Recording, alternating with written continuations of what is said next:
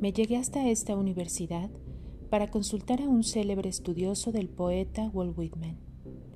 Entre los manuscritos inéditos que hay en mi colección figura el primer esbozo de un desconocido poema del famoso autor de Hojas de Hierba.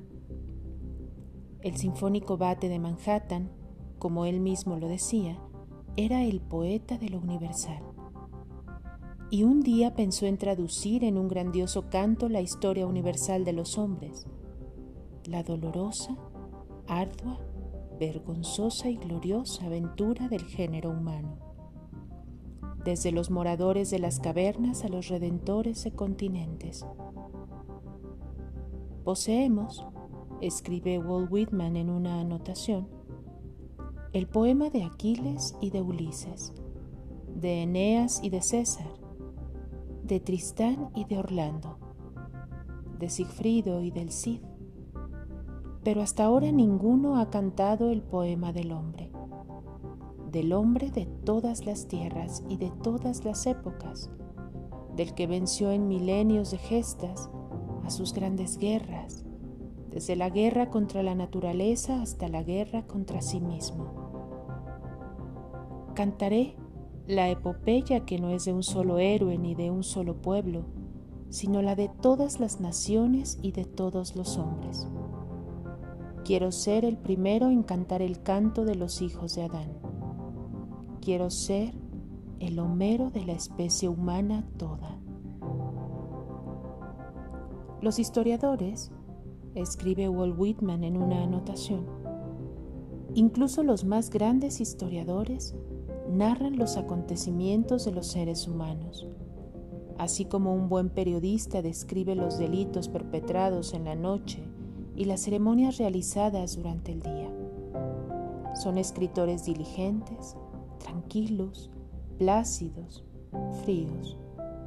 No olvidan ni un nombre ni un episodio, pero olvidan lo que es más importante, las profundas pasiones y las terribles locuras de los príncipes y de la plebe. Aquellas locuras que son el drama y la unidad de las historias particulares y separadas. La historia universal no es una colección de crónicas y de panoramas es una tragedia humana y divina que se desarrolla en millares de actos. Una tragedia tumultuosa y sublime con sus protagonistas y sus antagonistas, con sus apoteosis y sus catástrofes. Un gigantesco poema épico en periodos de llanto y de tripudio, que ha tenido un prólogo, pero todavía no ha alcanzado su epílogo. Este manuscrito, propiedad mía, tiene por título El poema del hombre, y juzgando por el rápido sumario que tengo ante mis ojos, hubiera sido la obra más amplia y ambiciosa de Walt Whitman.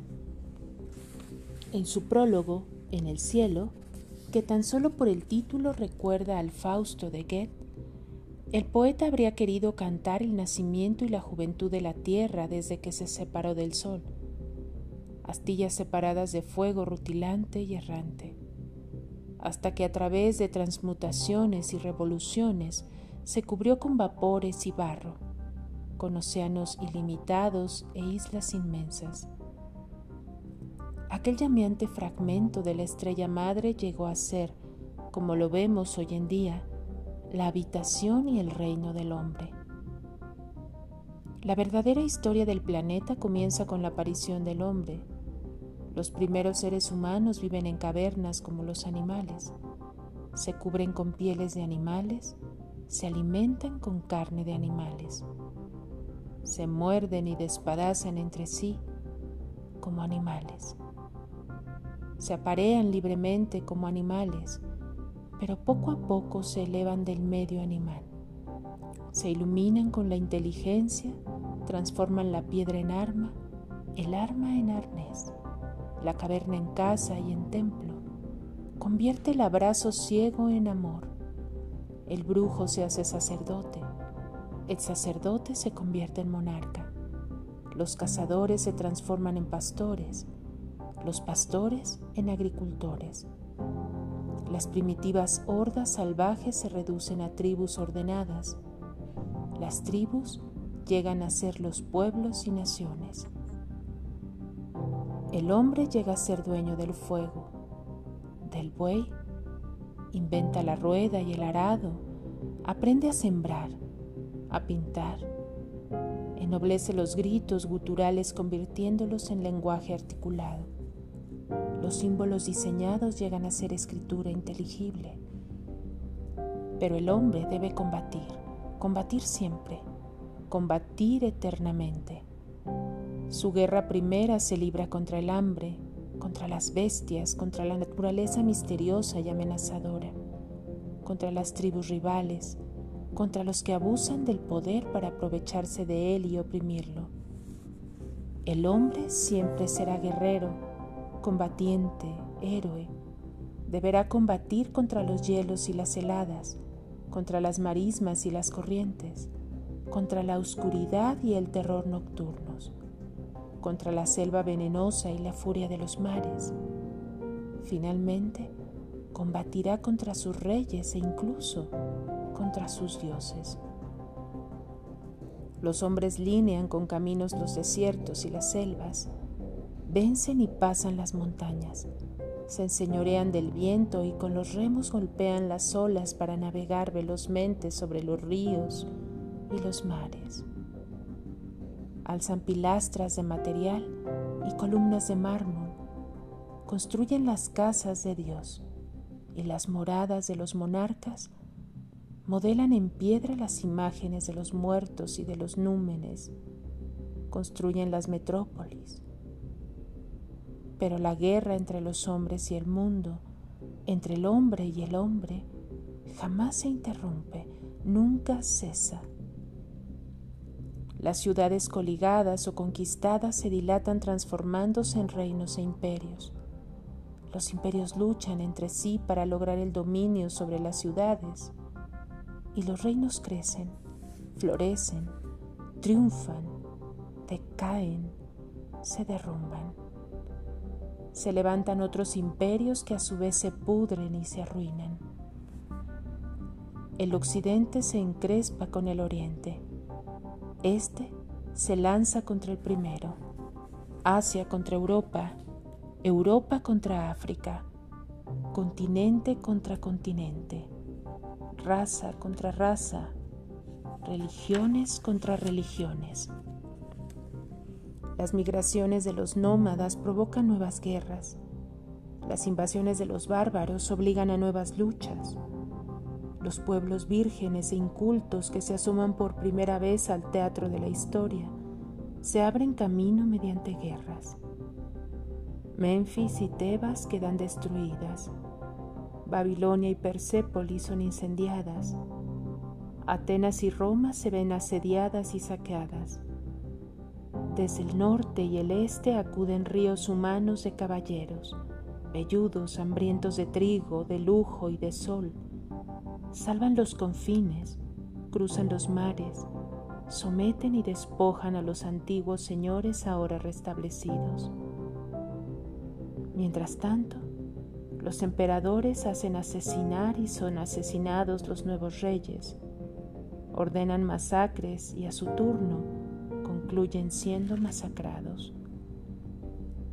Y a pesar de todo, a pesar de esa sangre y ese odio, de esa ferocidad y esas traiciones, los hombres sobreviven y se renuevan. Se levantan nuevas metrópolis en el lugar de las que cayeron o fueron destruidas.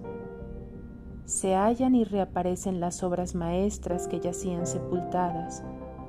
Los poetas cantan las gestas de los dioses victoriosos y de los héroes vencidos. Los filósofos procuran hallar la esencia del mundo y la del alma, paseando a lo largo de las orillas del Iliso o en los pórticos de Atenas Coros de vírgenes y de ancianos cantan en teatros abiertos bajo el cielo mediterráneo, lamentando la inexorabilidad del hado. Se alzan anfiteatros, curias y basílicas semejantes a moradas para cíclopes. Sobre los milagros esparcidos acá y allá, se levanta ya el canto armonioso de los rapsodas, ya el razonar de las trompetas, ya el alarido de empenechados depredadores. Pero un día, en el establo oscuro de un escondido pueblecillo, en medio de un pueblo despreciado y esclavizado, nace un nuevo Dios que con su sangre rescata al mundo, que con su palabra renueva al mundo, que con su muerte abre el horizonte hacia una nueva vida. Desgraciadamente el manuscrito de Walt Whitman se detiene aquí, sin tener en cuenta que mi descarnado resumen le ha hecho perder lo mejor de su luminosidad. Quedan todavía algunos otros fragmentos, pero tan desligados y tan lacónicos que no es posible reconstruir el conjunto del poema que habría sido la obra maestra de un titán y tal cual lo tengo es tan solo la sombra de un sueño demasiado grande. ¿Habrá alguna vez en la tierra un poeta tan inspirado y heroico, capaz de retomar y llevar a término la sinfonía inconclusa de Walt Whitman? El poema del hombre. Giovanni Papini